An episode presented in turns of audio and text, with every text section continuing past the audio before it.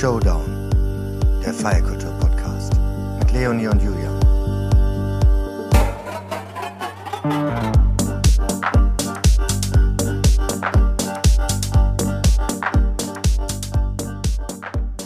Hallo lieber Nils Gelford, schön, dass du heute mal wieder bei uns bist. Tabo.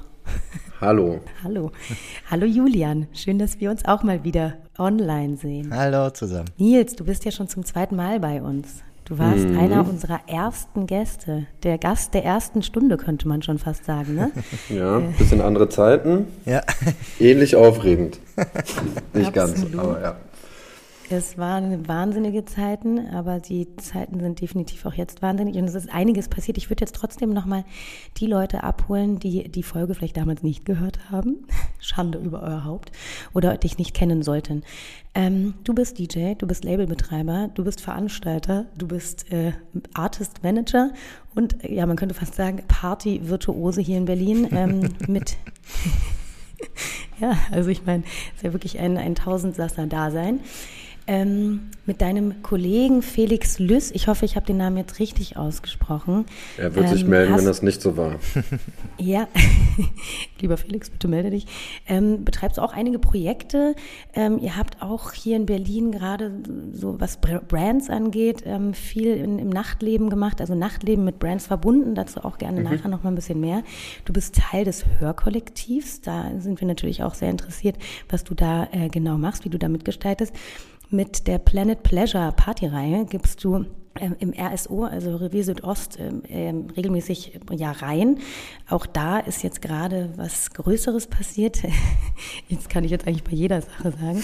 Erzähl uns da bitte auch noch ein bisschen mehr. Und du machst jetzt seit einigen Monaten auch ähm, das Management für Parker Strange. Das sind Selma Parker und Bonnie Strange. Bonnie Strange haben wahrscheinlich schon einige gehört. Auch eine, ähm, ich sage mal, ein Internetphänomen. Ähm, und Selma Parker, eine Musikerin. Das ist ganz schön viel Holz. Ähm, erzähl uns doch selber noch mal ein bisschen was. Hol uns mal ab von vor ja, dreieinhalb Jahren mittlerweile zu jetzt. Ja, jetzt muss ich mal gucken, ob ich das alles zusammenkriege. Weil, wie du richtig sagst, ist es, äh, ist es ganz schön viel. Ich merke auch immer, wenn mich Leute fragen, so was ich denn so mache, dann sage ich ja, irgendwie hat alles mit äh, Subkultur und Musik zu tun, ähm, weil es ja doch äh, relativ viel ist. Ähm, manchmal übernehme ich mich da auch, manchmal äh, ja, ist es dann doch ein bisschen viel. Aber ähm, okay, ich probiere es mal. Also ich glaube, wir haben uns grob vor, was sind es, zweieinhalb, drei Jahren ja gesprochen. würde ich auch sagen. Also auf jeden Fall zweieinhalb, ja. Genau, das war irgendwie Covid-Zeit, da hatten wir gerade irgendwie alle United We Stream gegründet ähm, und wollten die Welt Genau. mit Streaming retten. Mittlerweile ist Streaming irgendwie omnipräsent, aber auch schon irgendwie wieder vorbei so ein bisschen. Ähm, nee, also was ist seitdem passiert? Ich habe damals noch bei 99 Ghost gearbeitet. Das war die Firma, die sich so um größere Events, um Hyde gekümmert hat. Habe da auch viel schon im Artist Management gearbeitet. Hab da dann aufgehört zu arbeiten, ähm, weil ich so ein bisschen eine andere Vision hatte von den Sachen, mit denen ich mich beschäftigen wollte. Ähm, hab mich dann viel um unsere eigenen Events gekümmert, ähm, haben dann angefangen, das Home Again Club Festival zu planen, das dieses Jahr stattgefunden hat.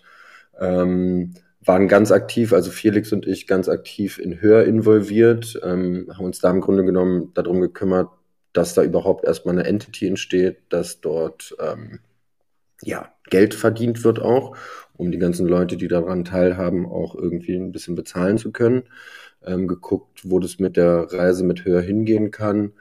Ähm, ja, was haben wir noch gemacht? Wir haben ganz viel so Brand-Partnership-Geschichten mit Hör, aber auch übergreifend, haben ähm, mit Jägermeister innerhalb von Save the Night relativ viel gearbeitet, ähm, haben ähm, mit High Snobiety die eine oder andere Sache gemacht. Ähm, ja, und eben das letzte war jetzt irgendwie, dass ich mal gesagt habe, na, ich habe ja schon irgendwie im Artist Management mal gearbeitet. Und dann hat sich da im Grunde genommen eine Opportunität ähm, ergeben und äh, ich konnte nicht Nein sagen und äh, kümmere mich jetzt um ein Managementprojekt, ja. Genau, da würde Julian nachher noch mal ein bisschen näher einsteigen. Der ist da ja kennt auch er sich ganz aus. eng mit Artists und Artist Management verwoben. Insofern Sehr überlasse gern. ich ihm da sehr gerne das Feld. Keine Ähm, fiesen Fragen. Never. Kennst uns doch. Stell mal ein paar fiese Fragen, Julian. Ähm, ich würde gerne noch mal ein bisschen in das Projekt Hör reingehen. Hör ist ja auch etwas, was so ein bisschen aus der Pandemie geboren ist. Im Endeffekt ganz ähnlich ja auch wie United We Stream, wo du ja federführend damals verantwortlich warst, beziehungsweise auch eine Person, die ganz am Anfang, du warst ja nicht nur äh, ich glaube, Fall 46 mit Corona in, in Deutschland, Mhm. sondern du warst dann auch Person 1, die da mitgewirkt hat bei United We Stream und dann eben auch Hör.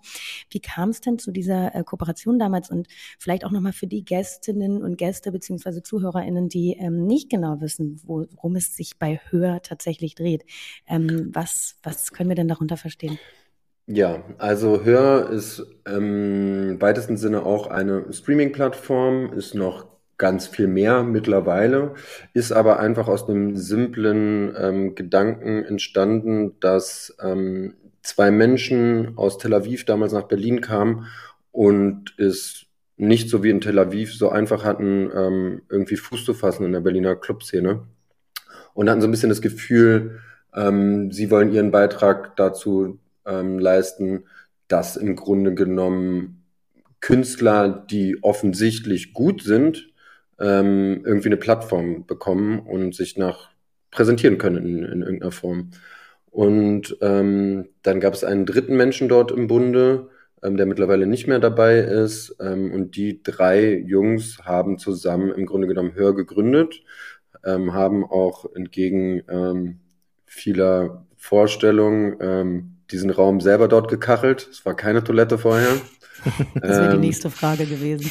Die genau. grüne Toilettenbox. Nee, es war keine Toilette. Das haben sie selber tatsächlich alles so designt. Aber es hat ja scheinbar ganz gut funktioniert. Ja. Und ähm, ich habe ähm, die kennengelernt ähm, in dem Moment, als ähm, wir mit unserem Label Home Again da, glaube ich, den zweiten oder dritten Showcase hatten. Und ich mich bei United We Stream schon so ein bisschen um Kooperationen mit Marken, aber generell auch so Förderung und sowas beschäftigt habe. Also im Grunde genommen, wie schafft man das, ein Produkt, was jetzt erstmal per se kein Geld abwirft, sondern einfach nur schön zum Angucken ist, ähm, irgendwie ein bisschen nachhaltig zu gestalten und da gegebenenfalls eben durch die Reichweite, die diese, diese ähm, Sachen nun mal bieten, irgendwie ein bisschen ähm, Geld reinzubekommen. Und dann hatten wir den Showcase da und ich saß draußen, es war schönes Wetter und dann kam mein Kompagnon Jan von Home Again irgendwann mit ähm, einem von Höher nach draußen und ähm, meinte, wir sollten uns doch mal unterhalten und das haben wir dann getan. Und dann folgten einige Meetings ähm, und ich habe den Felix sozusagen noch mit auf die Reise dort genommen und dann waren Felix und ich im Grunde genommen zwei Jahre damit beschäftigt, ob es jetzt die Firmierung überhaupt war, ähm, ob es mögliche Event-Partnerships, ob es ähm, Brand-Partnerships, aber auch irgendwie generell Vision, Mhm. Mission, Schärfung irgendwie der, der Sachen ähm, innerhalb des, des Betriebes irgendwie, ähm, das so ein bisschen weiter auszuarbeiten. Mhm. Und ähm, das haben wir zweieinhalb Jahre ganz intensiv gemacht und sind jetzt seit einem halben Jahr ähm, etwas ruhiger darin. Ähm, einfach auch darauf begründet, dass einfach viele Prozesse dort geschärft wurden und ähm, das natürlich auch deren Baby ist ähm, und sie natürlich ähm, am besten wissen irgendwie, wo sie mit dieser Brand hinwollen und ähm, sind eher beratend ähm, an der Seite und ähm, probieren aber immer noch irgendwie Partnerschaften anzuregnen, erregen und ähm, wenn wir irgendwelche Sachen sehen, die wir denken, dass sie gut passen, natürlich mit ihnen zu besprechen. Ähm, ja. Das ist äh, ein spannender Punkt. Wir hatten es am Anfang schon angesprochen. Nightlife mit Brands verbinden, das war ja, könnte man sagen, vor der Pandemie eigentlich ein absolutes No-Go. Mittlerweile äh, fühlt es sich so an, dass es ein absolutes Must ist, ähm, im Sinne von einfach auch um Clubkultur, Kultur auch in gewisser Weise retten zu können, ohne dabei aber sich zu verkommerzialisieren. Ähm, erklär doch mal, wie, warum glaubst du, ist das jetzt gerade wichtig und auch nicht mehr verwerflich, wenn, wenn du das so siehst? Mm, also ich sag mal so, ähm, ich kann mich erinnern, wie vor, ich glaube, wann war das, 2000, boah, wann war die Fußball-WM in Brasilien? Ich bin oh. so schlecht mit Daten. Julian? ähm, aber ich kann mich erinnern, wie damals irgendwie Innervisions versammelt in Adidas-Anzügen im Stadion saß und es einen riesen ja, Aufschrei in der Restrealität gab, äh, wie sie denn könnten und so weiter. Ja. Und wie du schon richtig sagst, hat sich da viel geöffnet. Ich weiß jetzt nicht, ob es direkt die Pandemie war oder vielleicht auch schon davor ein bisschen. Aber ich glaube einfach, dass tatsächlich ein bisschen die Industrie beziehungsweise auch die Brands selber verstanden haben, dass solange der Purpose auf beiden Seiten der richtige ist, also, dass es nicht darum geht, irgendwie, wir wollen hier einen fetten Banner hinhängen und äh, ach, können wir da auch noch irgendwo unser Logo drauf drucken, ähm, sondern dass es eigentlich ja um einen guten Purpose geht, dann funktioniert das auch.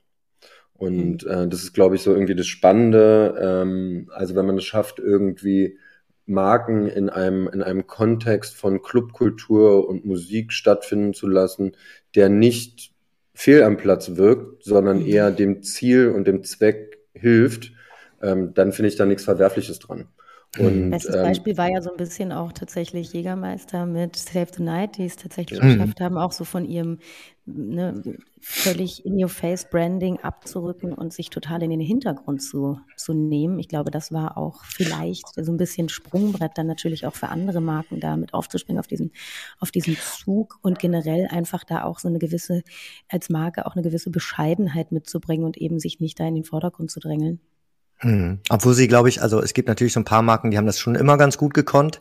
Äh, mhm. Ich finde, Jägermeister ist eine davon, also ähm, die es die es schon immer geschafft haben, irgendwie so ähm, einfach auch ein organischer Teil eher der Kultur zu sein oder wenigstens so wahrgenommen zu werden, als jetzt irgendwie sich irgendwo draufzusetzen. Ähm, da gibt es so ein paar, die machen das einfach immer ganz gut und ein paar, die kriegen das irgendwie nicht so gut hin.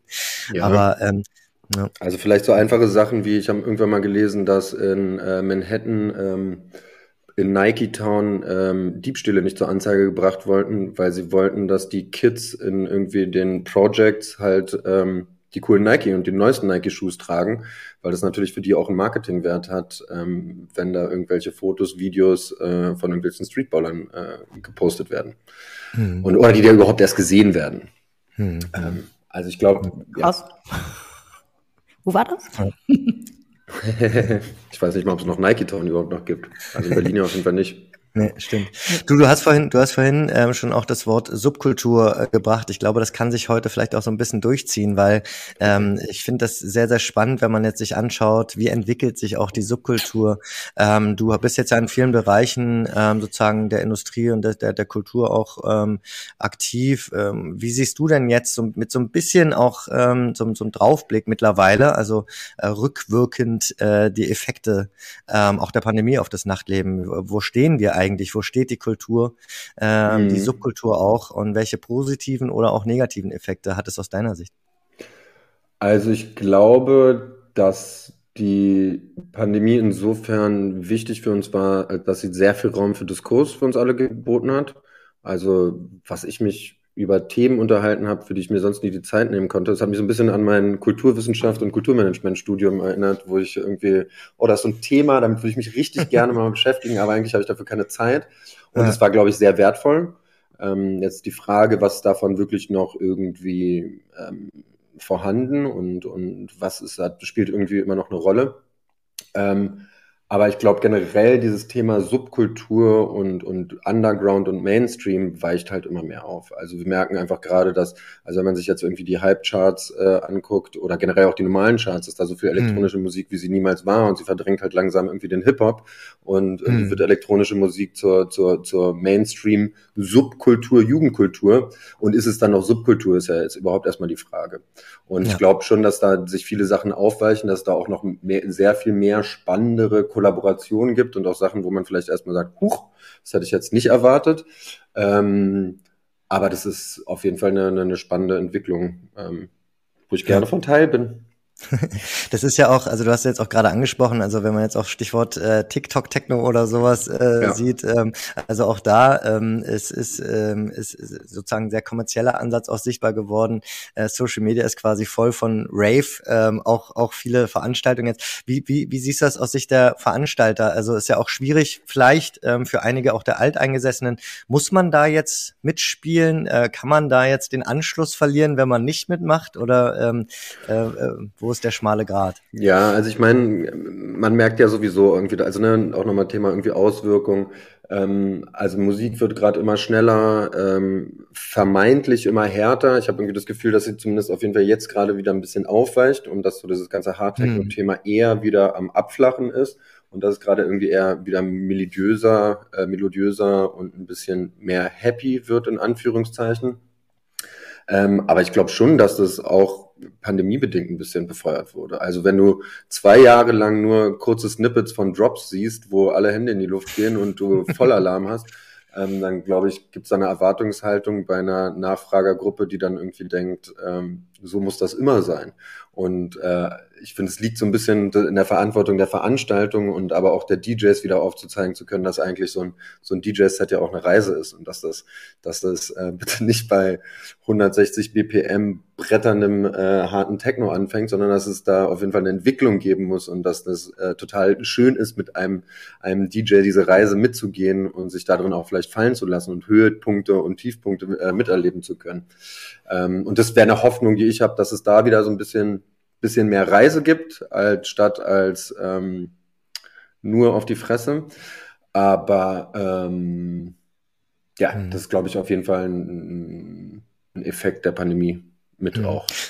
Und was denkst du, was hat das wirklich für konkrete Auswirkungen auf die Subkultur? Also ist es sozusagen so, ähm, wird die dadurch aufgeweicht? Ähm, ähm wie, wie ähm, ähm oder ver also verschwindet sie sogar irgendwann oder verändert sie sich nur? Also ich glaube, dass ich, dass ich, dass ich ne, dieses dieses Thema Kultur, Gegenkultur, Subkultur, Antikultur, dass sich sowas immer irgendwie so seine Räume suchen wird. Ähm, oh, jetzt habe ich vergessen, was ich noch sagen wollte. Ich hatte gerade noch was im Kopf. Mhm. Es ist weg. Ähm, Wir haben mehr Zeit. Genau. Ja. Hm. Ähm, ja, also, also, ja. also dann auch sozusagen die Gegenkultur zu, zu TikTok, Techno. Äh, es, es, äh, wäre dann jetzt wieder, ähm, keine Ahnung, ähm, Deep House? nee, nee, aber, aber nein, aber vielleicht einfach nicht mehr die Darstellung in sozialen Medien, sondern einfach mhm. das Zurückziehen und das ähm, ähm, Musik seiner Willen hören. Und also aktuell müssen wir ja auch mal feststellen, wir hören meistens Reichweite und nicht die beste ja. Musik. Ähm, so und ähm, natürlich ist es wunderschön, wenn beides irgendwie gepaart ist und ähm, es da irgendwie irgendwie Künstler gibt, die man, die man a musikalisch schätzt und aber auch irgendwie eine gewisse Reichweite haben und damit entsprechend Geld verdienen kann. Aber du kannst ja mittlerweile auch einfach ähm, einen TikToker nehmen, der irgendwie x Millionen, Tausende mhm. Follower hat und den ähm, zu einem Musiker machen. Das hm. funktioniert ja auch. Und das geht ja auch so ein bisschen einher mit diesem Gespräch über Marken und äh, Musik, ne? Also weil auch Marken natürlich, je mehr sie involviert sind, auch umso mehr nach Reichweite schauen und vielleicht natürlich. gar nicht unbedingt auf die Musik hören. Natürlich. Äh, und, ja. Aber das ist ja zum Beispiel das Schöne an Hör. Hör ähm, hat vermeintlich eher Underground-Artists, die dann, also es gibt Künstler, die haben ihr erstes Set bei Hör gespielt. Ja, die mhm. kamen aus dem Nirgendwo. Und die haben, aber scheinbar hat es irgendwie eine, eine, eine, eine Zielgruppe erreicht, die das interessant fanden und die sind mittlerweile erfolgreiche DJs so mhm. erfolgreiche Künstler. Und dass man, dass man halt eher sagt, vielleicht ist das Medium das, was die Reichweite bietet. Also in dem Fall höher und dass dann Künstler sich dort platzieren können, die eben nicht die eigene Reichweite haben und dadurch eine Aufmerksamkeit bekommen für das Kulturgut, was sie, was sie eigentlich schaffen und damit irgendwie einen Zugang zu dieser Szene bekommen und plötzlich anfangen können zu spielen. Das wäre für mhm. mich der, der schönere Weg, anstatt mhm. irgendwie zu sagen, ah, ich kaufe mir jetzt hier 30.000 Follower ähm, und dann sieht es total gut aus auf meinem Instagram-Account oder TikTok und ähm, da kriege ich mehr Bookings, weil das kann ich dann dem Promoter in sonst wo zeigen ähm, und sagen, guck mal, ich bin auch total relevant. Ja. Trotzdem hat also man ja so aber das mh. Gefühl, ja. dass ähm, es aktuell schon einige Artists gibt, die auf dem Line-Up stehen, weil sie eben entsprechend viele Follower haben. Ne? Und ähm, ich will jetzt gar nicht judgen und sagen, dass das, dass das schlecht ist. Ich will nur sagen, das ist natürlich, und da verstehe ich wahrscheinlich, verstehe ich dann auch einen Groll anderen MusikerInnen gegenüber, die dann eben sagen, hm, okay, wo ist da die Daseinsberechtigung? Na klar. Also das ist halt, aber das ist halt eben, also wir leben ja in einer, in einer, in einer Zeit, wo einfach dieses, dieses Momentum, Aufmerksamkeit einfach äh, teilweise wichtige, also die wichtigste Währung einfach gefühlt ist. Also wie mhm. schaffe ich das, ähm, in kurzer Zeit möglichst eine Aufmerksamkeit auf mich zu lenken und irgendwie in drei Sekunden mal kurz meine Kunst zu verkaufen? Also ich meine, vor 15 Jahren haben wir uns noch ein Album gekauft und das 100 Mal durchgehört und äh, dann nach, nach dem hundertsten Mal noch irgendwas auf einem Track entdeckt. Und ja. mittlerweile ist es ja nicht mehr so. Also das, das, das Konsumverhalten hat sich einfach komplett verändert. Und was du gerade auch mit, ähm, ähm, mit dem Selektionspotenzial ähm, sozusagen von Plattformen auch, also das Spannende ist ja auch dabei, wenn es um Aufmerksamkeit geht, dass man dann ähm, jetzt sozusagen das auch wieder dahin lenken kann. Also jetzt zum Beispiel Entdeckermedium wird, ne? Mhm. Und auch ähm, und auch Festivals, auch äh, Veranstaltungen haben ja auch so eine Rolle eigentlich. Und jetzt als Beispiel auch, das könnte auch dafür ähm, sprechen, dass jetzt auch Kollektive als Beispiel auch sind, haben ja auch so ein, so ein äh, Instrument einfach, um wirklich dann vielleicht auch völlig unbekannte Künstler nach vorne zu stellen zu können und eben mit ihrer Reichweite das auch möglich machen. Klar, also dafür muss halt das Kollektiv dann auch erstmal die Reichweite haben. Ne? Und das mhm. sind dann meistens halt häufig auch irgendwie so Hype-Themen.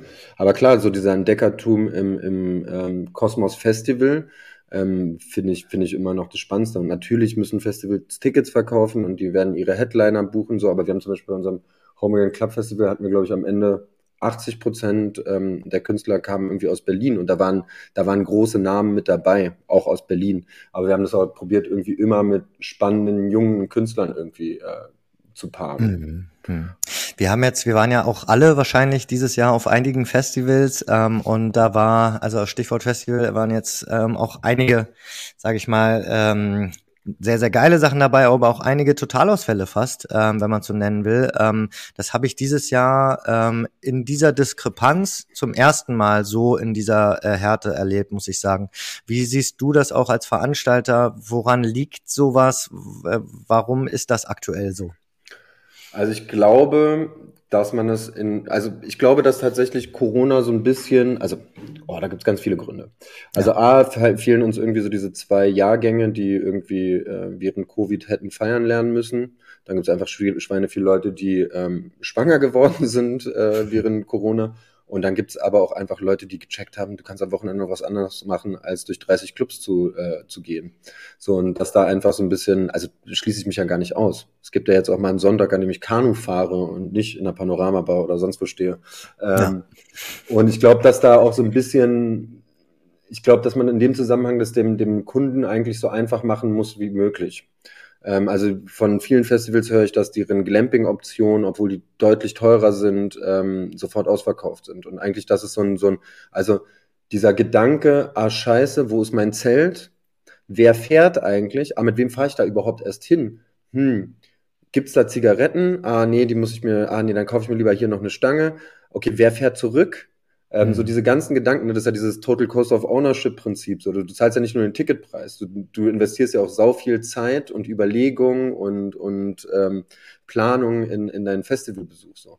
Und das war halt irgendwie unser Ansatz mit unserem, unserem kleinen Festival im, im RSO da im Mai, wo wir halt gesagt haben, eigentlich wollen wir es den Leuten so einfach machen wie möglich. Also wir wollen, dass sie mit der Bahn da hinfahren können, wir wollen ihnen trotzdem ein Festivalerlebnis bieten können, mit einem Festival oder mit einem Line-Up, was auf jedem anderen Festival so hätte stattfinden können, ähm, plus einfach den, den Club auch ein bisschen umbauen und da einfach eine, eine, eine ich sage jetzt mal, außer, nicht außer alltägliche, aber eine außer Normalitätserfahrung dort äh, schaffen zu können und da ähm, das Gefühl von Festival ähm, realisieren zu können. Mhm.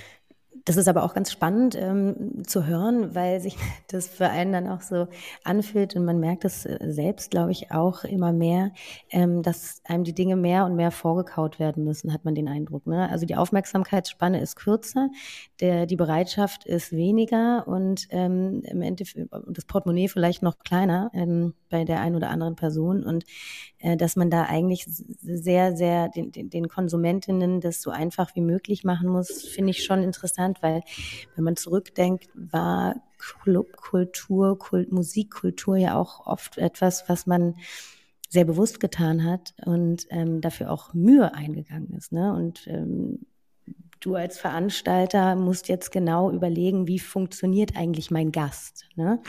Äh, wie geht ihr daran? Natürlich, aber genau, aber genau das ist das, was ich irgendwie da probiert habe zu, zu erklären. Also entweder ist die Begehrlichkeit so hoch, ja, also stehen ja immer noch äh, teilweise sechs Stunden irgendwie Leute vor äh, unseren äh, klassischen Clubs und warten, weil die Begehrlichkeit einfach so hoch ist. Und wenn die Begehrlichkeit nicht von, von, von äh, Punkt, vom Initialpunkt irgendwie so hoch ist, dann muss man halt irgendwie gucken, was, wie kann man es dem Gast irgendwie einfach, convenient machen und wie, wie, wie kann man dem irgendwie die bestmögliche Experience bieten. So, und also wir haben tatsächlich, also bei uns auch irgendwie, ne, wie komme ich da hin? Aber es war auch Preis, war bei uns auch ein äh, wichtiges Argument. Also ich glaube, unser teuerstes Ticket hat 30 Euro oder, oder 32 Euro gekostet. Damit konntest du von Freitag 20 Uhr bis Montag 12 Uhr durchgehend feiern. Mhm. So. Mhm. Ich hoffe, es hat keiner gemacht, äh, wohlgemerkt, aber. Ähm, Außer dir? Nee, nee, nee, nee. Ich war zu Hause, hab geschlafen. Ja, ja, Einmal. Klar. Ähm, Nein, aber, also da noch mal kurz nur ein Beispiel, da ist ja auch Dice, ne? Also wenn man es jetzt irgendwie ja. einfach vergleicht, so mit so irgendwie, ne, so ähnlich wie funktioniert quasi ja wie, wie, wie Flixbus oder so, wo du einfach sagen mhm. kannst, ich gehe vorher, vielleicht einen Tag vorher mein Ticket wieder in Verkauf zurück und mhm. ähm, diejenigen, die dann noch keins haben, können es einfach kaufen. Also so, so einfach sehr, sehr guter Service, was einfach zeitgemäß ist. Ne? Ähm, letztendlich, wenn es in allen Bereichen das eh gibt, warum dann nicht auch hier? Ja, ich habe gehört, aber Dice geht's nicht so gut. ich glaube, dass, weil die anderen Veranstalter nicht mitmachen wollten, die Großen, weil sie dann alle eher sich das selbst abschauen und dann lieber selbst machen. Ja, ist doch immer so die Branche. Ja. Mhm. Glaubst du denn aber, dass das, also gerade diese Position des Veranstalters oder der Veranstalterin ähm, auch so ein bisschen wackelig gerade ist, wenn man da jetzt nicht wirklich auch schnell umschaltet? Also dass da auch so eine Generation jetzt dann abbricht oder weg, wegfällt. Ähm, man sich da auch, ich meine, man, man beobachtet das ja jetzt so ein bisschen auch in Berlin schon in manchen Clubs, da möchte ich jetzt gerade keine Namen nennen, aber dass da halt auch eine Generation so ein bisschen verschwindet. Klar, also, aber ja, also ich glaube, das ist der natürliche Zyklus irgendwie auch so, dass da Generationen verschwinden und neue kommen und vielleicht auch mal irgendeine Location an Relevanz verliert und die sich dann umorientieren. Also ich meine, gestern, nee, was ist heute Dienstag, vorgestern, ähm, war der, war, war Multisex im Weekend. Da mhm. habe ich vor zehn Jahren äh, Montagspartys gemacht, als ich das erste Mal aus Ibiza zurückkam, ähm, weil ich dachte, na, wieso sollte denn das, was in Ibiza funktioniert, nicht in Berlin funktionieren? Die Touristen mhm. sind doch auch hier und die wollen ja auch die ganze Zeit raven, so. Äh, was tatsächlich am Ende sehr gut funktioniert hat. Ähm, ich glaube, ich glaube, das ist irgendwie so der natürliche Gang der Dinge und das gehört, gehört mit dazu. Mhm. Aber es ist natürlich dann schon wahrscheinlich für einige schwierig, wenn, also äh, was ist dann der richtige Schritt, ne? Wenn du sagst, du bist jetzt ein alteingesessener Club, ähm, du willst dich ja nicht anbiedern, äh, das fällt dann ja auch mhm. auf, ähm, aber du, du willst jetzt auch gleichzeitig nicht irgendwie dich nicht weiterentwickeln. Was macht man dann? Also ich glaube tatsächlich, also bei uns steht immer ganz oberster Credo, ich bin jetzt auch nicht mehr der Jüngste, aber so künstliches Verjüngen. Also in Austausch mit, mit jungen Zielgruppen kommen. Und im besten Fall hast du in deinem Team Menschen, die jünger sind und jüngere Menschen verstehen. Weil das mhm. sind ja, also ne, wenn man sich irgendwie die Struktur, die Nachfragerstruktur dann altersbedingt irgendwie anguckt in, in so Clubs, sind es ja vermeintlich dann doch eher jüngere Leute. Also sagen wir jetzt mal, das liegt irgendwo bei 25. Ähm, und das bin ich nicht. Und äh, dann brauche ich aber jemanden, der 25 ist und der äh, ver äh, versteht, wonach 25-Jährige gerade lechzen. Und ähm, ich glaube, ähm, dass generell Berlin einfach ein sauschwieriges Pflaster ist. Mhm. Ähm, also es ist so schwer in Berlin einfach auf, aufgrund der Menge an Angebot hier nachhaltig Geld zu verdienen. Es ist immer ein bisschen Lotterie dabei. Also ich kann mich erinnern an, an eine Veranstaltung äh, mit Planet Pleasure zum Beispiel, wo wir Apollonia, was jetzt auch nicht der günstigste Act ist, äh, gebucht haben. Und das ist eigentlich der absolute Sure-Shot. Und dann wird einen Tag vorher irgendwie Ricardo Villalobos um Heideglühen announced. Und äh, dann stehst du da ähm, mhm. und weißt auf jeden Fall, du, du teilst dir die Gäste. Und das ist schon eine relativ spitze Zielgruppe und gerade so ähm, äh, Post-Covid ähm, fehlen einfach in dieser Stadt auch so ein bisschen, ich sage jetzt mal, die klassischen spanischen, italienischen, englischen Nachfrager. Die sind schon auch da, aber auf jeden Fall nicht so, wie sie es immer waren. Hm. Hm. Hm. Ähm, du hast es gerade eben gesagt, du bist nicht mehr der Jüngste in der Branche. Trotz alledem hat man bei dir das Gefühl, und das finde ich wirklich spannend, ähm, dass du. Schön, dass du es nochmal betonst. Ich bin 71 Jahre alt. 71 Jahre alt. Ja, aber ihr seid trotzdem irgendwie am Zahn der Zeit. Ihr, ähm, wie du gerade sagtest, man verjüngt sich dann irgendwie auch dadurch, dass man jüngere Leute mit in den Kosmos wiederholt. Und ich trotzdem, äh, trotzdem finde ich, ist es immer ein, ein schwerer Akt, da diesen Spagat gut hinzukriegen, dass es eben nicht peinlich ist. Ne? Weil man hat manchmal den Eindruck, dass Leute sich dann so auf Teufel komm raus versuchen zu verjüngen und dann wird es einfach nur unangenehm. Und das habt ihr in meinen Augen ähm, ich glaube auch in Julians, ich spreche mal in unseren Augen, ganz gut hinbekommen da, diesen Spagat. Ähm, was würdest du denn sagen, ist da jetzt quasi der nächste Schritt, also da in dieser Szene, in der äh, etwas jüngeren Szene trotzdem äh, mitspielen zu können und sich da jetzt aber auch weiter etablieren zu können? Mm, also ich verstehe schon, was du meinst mit dem irgendwie nicht anbiedern. Ähm, also ich muss erstmal sagen, dass ich also ich habe sehr viele Veranstaltungen gemacht mit Musik, die ich selber nicht gemocht habe. Das waren so die Anfangszeiten. Aber das habe ich bestimmt seit sieben Jahren nicht mehr gemacht. Oder seit sechs Jahren vielleicht. Ähm, und habe gesagt, ich möchte eigentlich nur noch Veranstaltungen machen, wo Musik auch stattfindet, die ich selber gut finde. So das, so das, das oberste Credo. Also das wird jetzt nicht eine Veranstaltung geben, äh, wo halt irgendwie nur Hard Techno läuft. Ähm, und es gibt aber auch harten Techno, den ich sehr gut finde. Ähm, aber ich werde mich jetzt nicht auf Biegen und Brechen dorthin bewegen, ähm, nur weil da irgendeine vermeintliche Zielgruppe oder Nachfragergruppe ist. Ähm, aber ich lasse mich sehr gerne mir Sachen zeigen. Also ich setze mich sehr gerne mit neuen Musik, neuen Trends, neuen Strömungen auseinander und gucke, ähm, was es da gibt. Also ne, ich wenn jetzt ein Marlon Hofstadt irgendwie so eine gelungene Verbindung von Trends und Tech House schafft, so, und ich kenne den Typen seit 15 Jahren, ähm, ja. dann, dann finde ich das, finde ich das super spannend. So, und das äh, geht halt gerade so durch die Decke. Und ähm, also keine Ahnung, bei der IMS war irgendwie Heartstring das große Thema und alle, alle wissen nicht, wohin und wird das mhm. vielleicht jetzt das nächste riesengroße Ding. Ähm, man wird es sehen. Ja. Marlon Haftfeld finde ich auch wirklich ein gutes Beispiel, weil wirklich ja auch mhm. ähm, einfach irgendwie gefühlt schon immer dabei und und auch verschiedene, ja doch verschiedene Sounds, sage ich mal, gehabt, aber irgendwie jetzt sich erst so richtig gefunden und äh, echt echt äh, echt super spannend zu sehen ja. und zu hören. Ich finde aber solche mhm. Acts haben dann auch so ein gewisses Vorschussvertrauen bei mir jedenfalls. Ähm, also gerade wenn es so um Qualität geht und weil die schon da, so lange dabei waren oder was meinst du? Naja, ähm, weil sie schon lange irgendwie existieren in der Szene, ähm, eine, eine Positionierung irgendwie einnehmen und äh, einfach nicht überall hinterherlaufen. Und ich finde schon, wenn man jetzt gerade so ein bisschen in die Szene reinschaut, dass ganz viele Acts und ganz viele DJs vor allem, und das ist auch, finde ich, total nachvollziehbar, für ähm, Menschen, die, sage ich mal, nur vom DJ-Dasein leben, dass sie da auch schauen, wo sie bleiben. Ne? Also wie, wie positioniere ich mich, damit ich hier einfach noch ähm, stattfinden kann. Und ja. ich glaube, das ist jetzt gerade aktuell und Julian meint es gerade, wir waren auf einigen Festivals, äh, gehen immer mal wieder in den Clubs und da haben sich die Sounds von vielen DJs extrem verändert und zwar innerhalb kürzester Zeit. Ich glaube, das ist einfach auch eine gewisse Form von Angst, dass man eben sonst nicht mehr, keine Rolle mehr spielt. Ja, ja, klar. Aber also ich habe äh, zufällig ähm, äh, wegen Parker Strange war ich vor anderthalb Wochen in der Kiesgrube in äh, Neuss, nee, Quatsch, in Duisburg waren die da im Exil. Ähm, und dann auf dem Weg fragt mich der Veranstalter, ob ich nicht ähm, nach Charlotte Witt spielen will. Hm. Das habe ich auch gemacht. Und dann habe ich da schön 140 BPM und da war bestimmt auch der eine, ein oder andere Technobrecher dabei, aber Musik, die ich genuinely liebe. Also da war nichts ja. dabei, wo ich sagen würde, oh, das habe ich jetzt gemacht, weil er Charlotte Witt gespielt hat, sondern es war Musik, die ich, die ich gefeiert habe. Und ich glaube, das geht halt so. Und ich glaube auch, dass es, dass es, dass es eigentlich spannend ist, so seinen eigenen Sound zu finden. Und was mir gerade so ein bisschen persönlich auf den Sack geht, ist so diese Über-Edit-Kultur.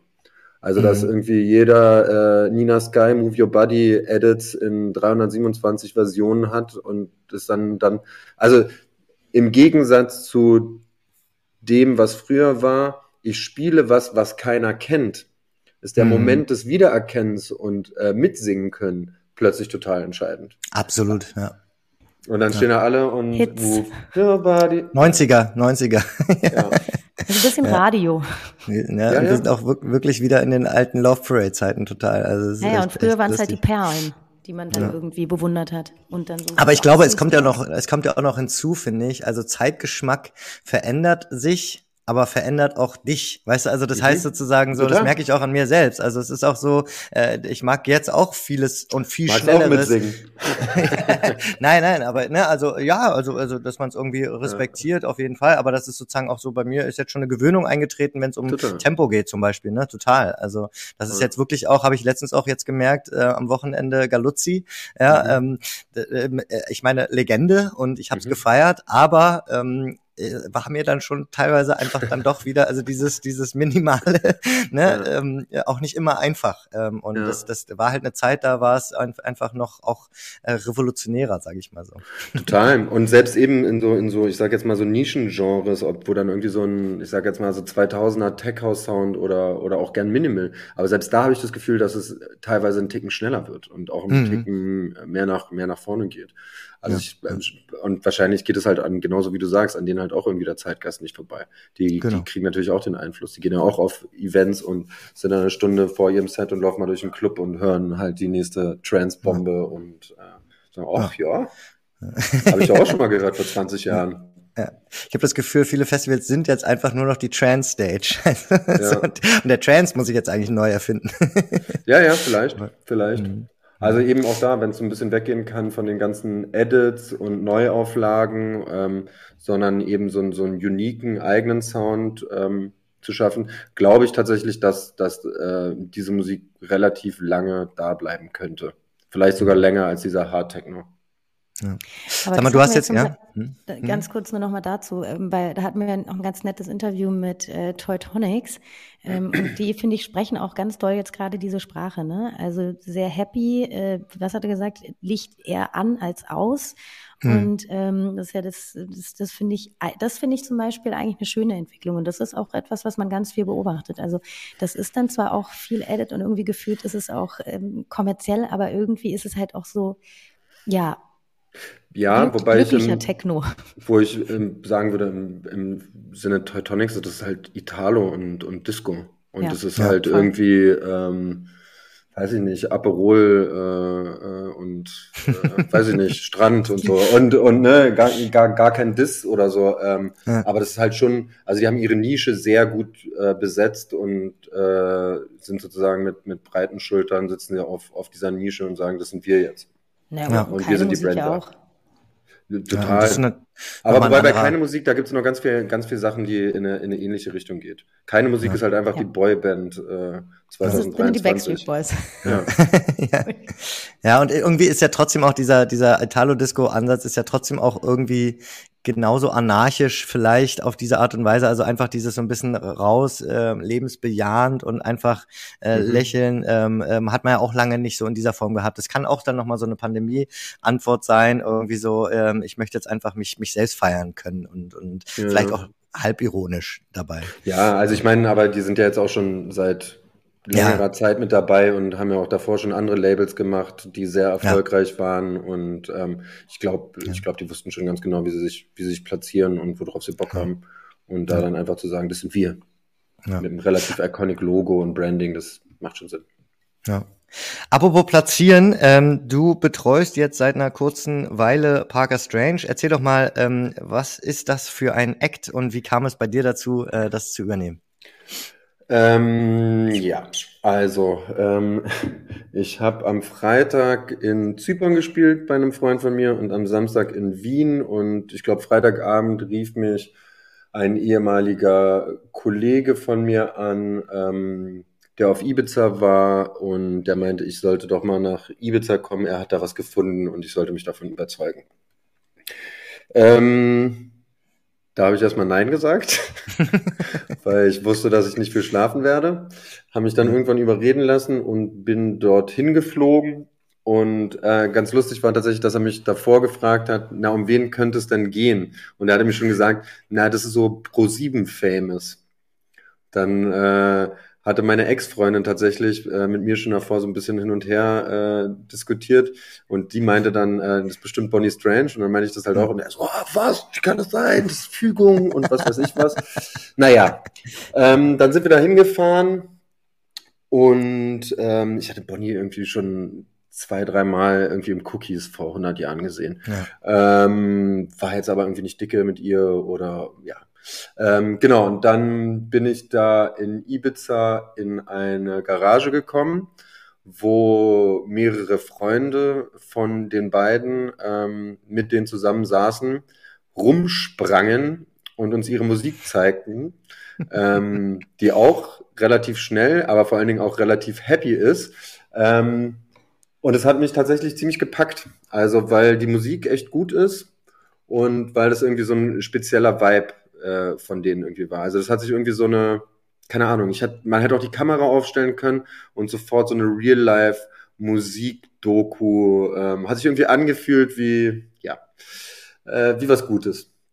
Genau, und dann haben wir ähm, erstmal einfach so ein bisschen den Ratschläge gegeben, was sie machen sollen und, ähm, und so weiter und so fort. Und dann hat sich das dann irgendwann so ein bisschen rauskristallisiert, dass sie, ähm, dass sie gerne hätten, dass wir da irgendwie federführend ähm, helfen bei ihrem Musikprojekt.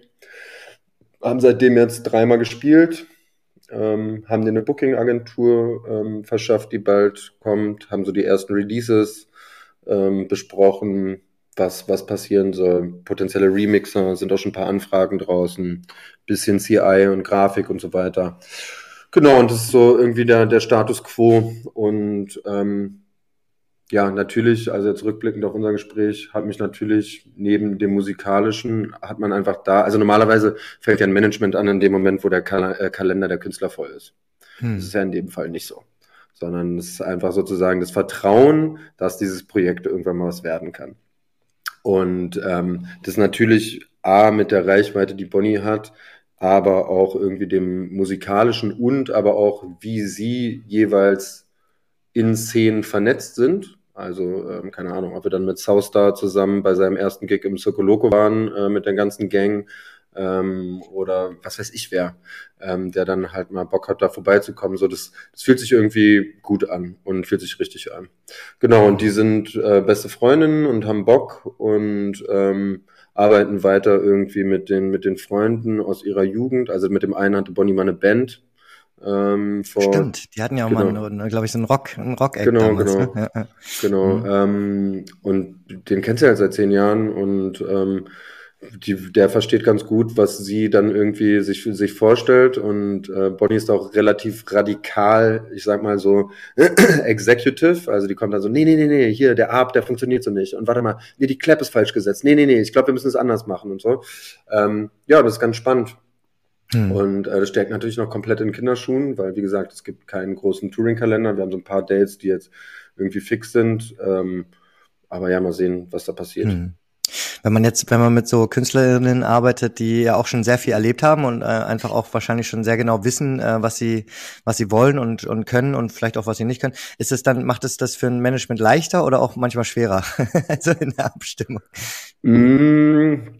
Boah, das weiß ich gar nicht beantworten zu können. Also ich meine, natürlich haben wir die Herausforderung, dass Bonnie noch eine andere Einnahmensquelle hat und wir uns mit einmal generell mit einem anderen Management nochmal abstimmen müssen. Das funktioniert aber bisher super. Ähm, aber ansonsten, also ich sagen wir mal das Thema Bühnenpräsenz. Das mhm. ist halt unglaublich. Also da kann irgendwie äh, der Joghurt gerade schlecht gewesen sein und man ist gerade nochmal dreimal gestolpert, aber sobald die auf der Bühne stehen, ähm, ist halt spot on und dann ist da absolute Energie. Und es ist wirklich unglaublich. Also was mhm. auch wie die Leute dann mitreißen und so. Und äh, ne, die spielen tatsächlich nur eigene Songs, also sie spielen, spielen keine Musik von anderen. Ähm, mhm. Also in jedem Set ähm, findet nur deren eigenproduzierte Musik statt. Bonnie singt noch ein bisschen darüber.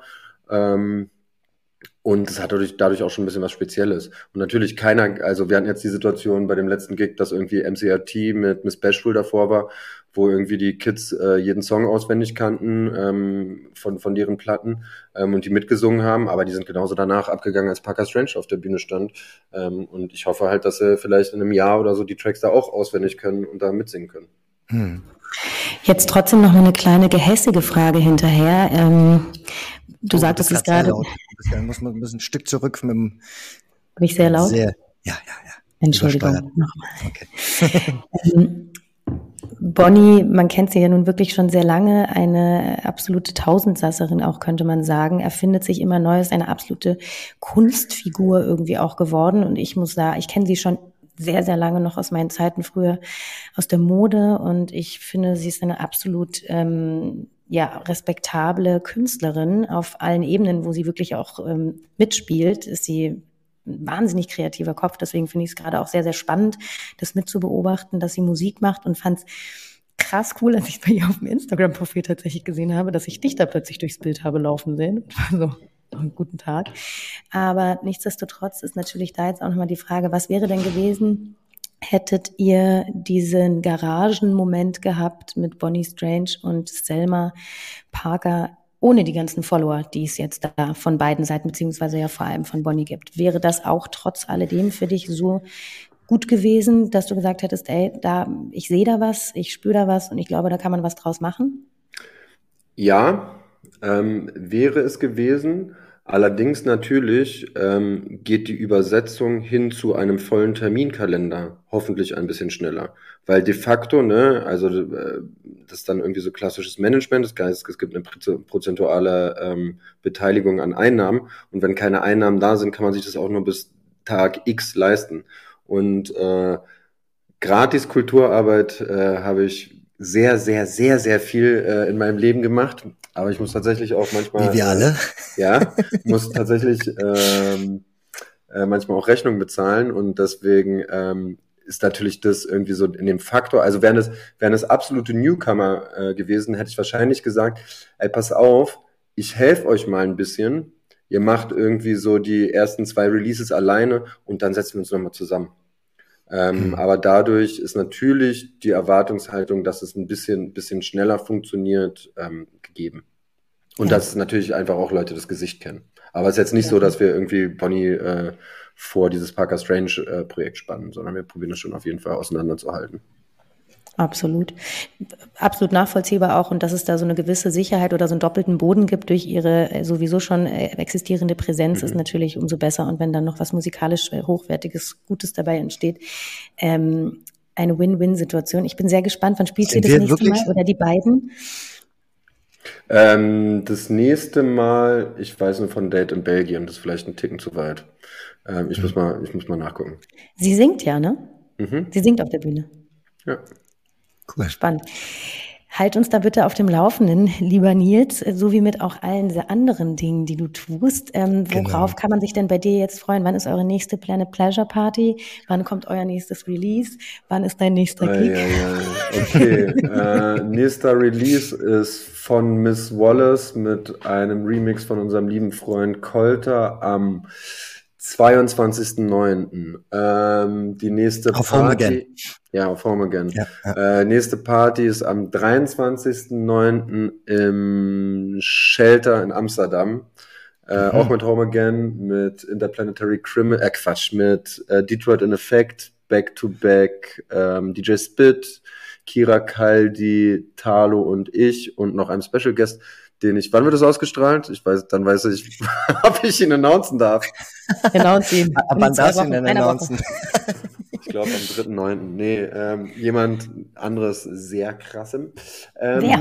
Und ja, dann, dann, dann, strahlen wir es nach dem 3.9. aus. Versprechen wir dir hiermit. Okay, X-Coast ist noch mit dabei. Ah, okay. ähm, und dann, ähm, genau, dann machen wir eine ADE-Show die wird auch ziemlich gut. Die announce ich gleich. Stimmt, ist dann ja auch schon wieder bald. Mhm. Da habt ihr letztes Mal auch schon, ne, euren Brunch, was war, ja, ja, war das? Ja, ne? ja, ja. Genau, ein bisschen, bisschen kleiner. Äh, diesmal fangen wir auf dem Sonntag um 16 Uhr an und machen dann zwölf Stunden mit Carlos Willington, äh, mit Maruva, mit Malugi, ähm, Love Foxy ist dabei und so weiter und so fort.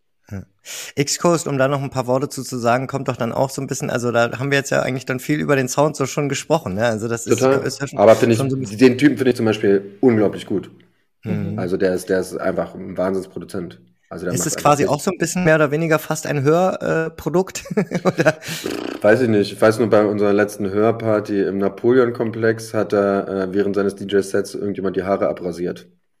okay. Kann also spannend werden. ja, mal gucken, was er diesmal mitbringt. Säbel äh, und dergleichen. DJ ist nicht mehr nur gleich DJ. Nee, nee, en muss, muss heutzutage auch Friseur sein. genau. Enter DJ. Ja. Nils, vielen Dank für deine Zeit. Danke, dass wir ein bisschen Einblicke in deine Welt und auch in die Welt der neuen, sage ich mal, Club- und Subkultur ähm, bekommen konnten durch deine Mit dem alten Mann. Mit dem alten. 71, Mann, ich glaube, unser ältester nee, Gast bist du. Auch das ist ja, ne, da sind wir wieder bei dem Vorschussvertrauen. Du bist ja einfach auch jemand, der äh, was zu sagen hat. Und das ja. ist schon, das ist schon dann, ja, das ist interessant und spannend zuzuhören. Vielen Dank. Danke, danke. Vielen Dank, genau, trotz deiner leichten Erkältung, gute Besserung und ähm, dann bis ganz bald. Lad uns bis mal zu deiner nächsten Party ein. Ja, kommt rum. Schicke mal Einladung. Mach das. Ciao. Auf deiner Party. Ciao. Tschüss.